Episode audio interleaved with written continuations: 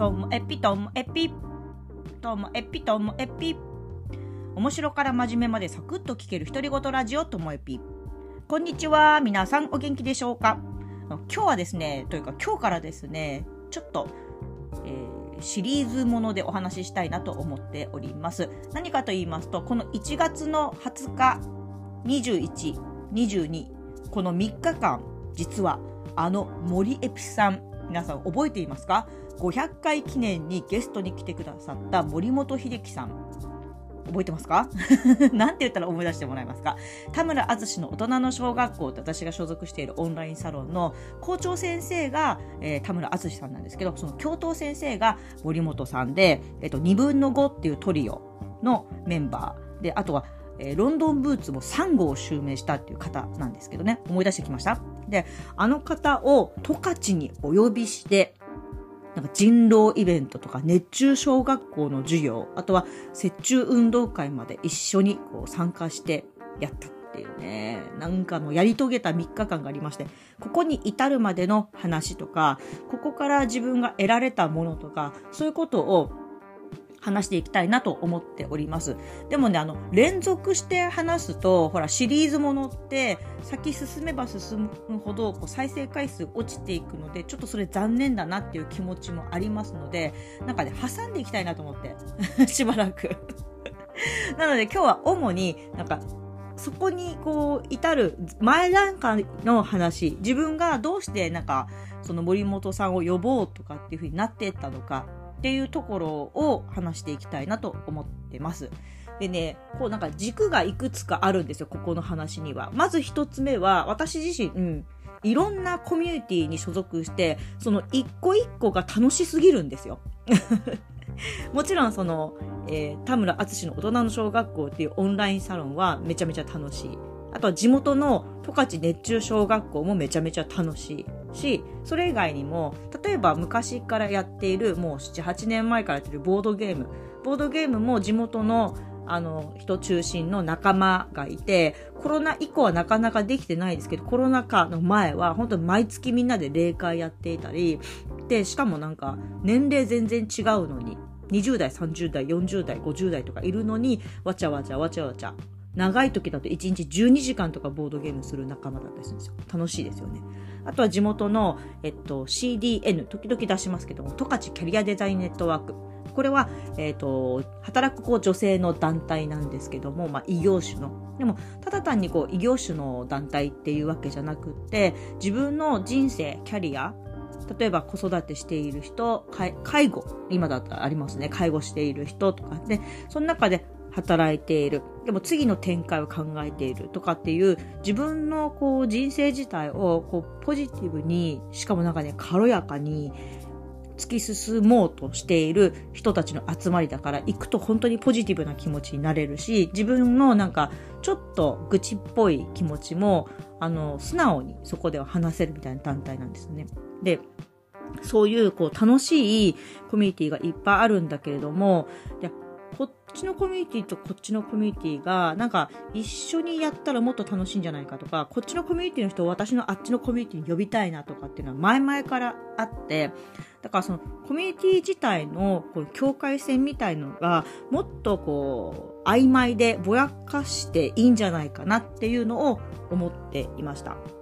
なので、なんか森エピさん、森本さんがその田村淳の大人の小学校の方だけども、なんか自分の地元の自分のコミュニティの方にグイって来てもらえたら楽しいんじゃないかなっていう気持ちがあったんですよね。で、あとはこう自分自身が、あのなんか、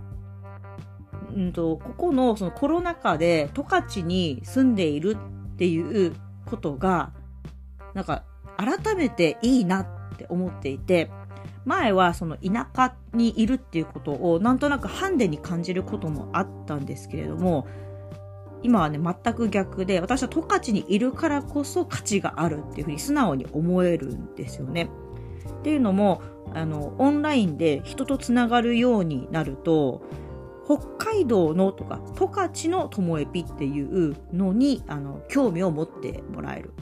でもしくは私自身に興味を持ってくれた人が私に会いにここに来てくれて、で、一緒に十勝を楽しむとかっていうのが、本当になんか、あの、相手が喜んでくれるんですよね。で、別にもう東京とか大阪とか大きいところじゃなくても田舎同士の人がつながって楽しいことをできるっていうこの感じからしても私田舎にいる方がいいんじゃないかなって素直に思っててじゃあ田舎からできる田舎から発信できる最大限やってみたいなみたいな感じもあってだからその田舎にいる自分とその東京の森本さんが一緒に一つのことをやってみるってどんな感じなのかなっていうのもあったんですよね。はい。で、えっと、もう一個が、その500回記念の時に、あの、私、なんだろう、自分がこう中心になるとか、自分が、あの、一番手で走るっていうことに対しての躊躇、ためらいがすごくあって、で、だけど、森エピさんには、いや、十分できるよって励まされて、そうかしらみたいな感じで。でもせっかくこう500回記念に出てもらって、コメントもらったからには、なんかちょっとやってみようかなって思ったんですよね。で、あの、ツイッターのコミュニティっていう機能を使って、えー、ツイッターコミュニティのポッドキャストともえぴっていうくくりをこう作ってみたんです。まあ、そこはまたポッドキャストともえぴって名前がついてますからね、自分の。だからもう自分がやるしかない。で、自分のことに興味あるとか、自分のポッドキャストを楽しんでるっていう人にこのコミュニティに入ってもらおうっていうふうにして。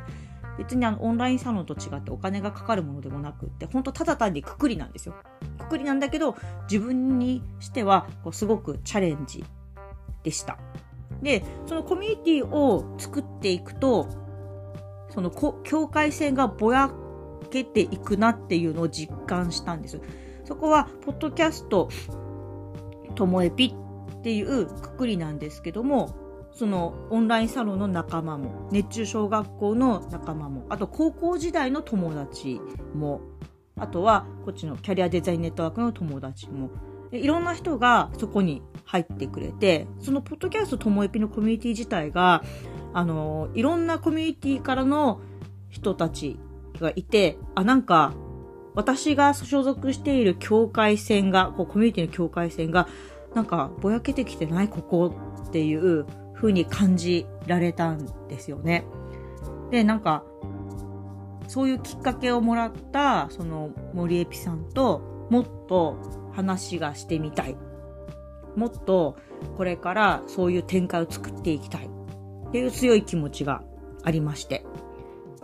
っていうこのあたりかな、そのコミュニティの、あの、境界線ぼやかすこの感じと、田舎にいる自分は、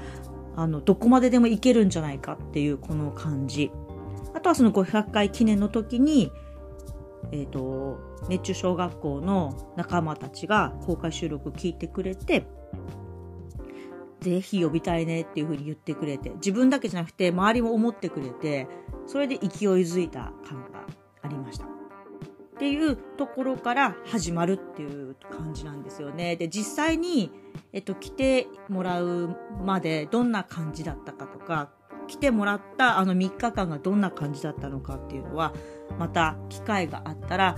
お話ししたいなと思っています。今日の話は、なんか、自分が突っ走る原動力みたいな感じですよね。うん。コミュニティはね、もっともっとコミュニティ同士の交流とかがあったらいいなと思うし、別にコミュニティって所属するの1個とは限らないじゃないですか。私みたいにいっぱいいろんなとこに所属しながら、あっちもこっちも楽しいなみたいなのは、これからますます増えると思うし。うん、で、この田舎にいるまま、どこまでできるんだろうっていうのは、これからもまだまだ続く挑戦かななんて思っております。はい。だからあんまりちょっとまとまりのない話ですけども、いかがでしたか？今日も最後までお聞きいただきましてありがとうございました。さようなら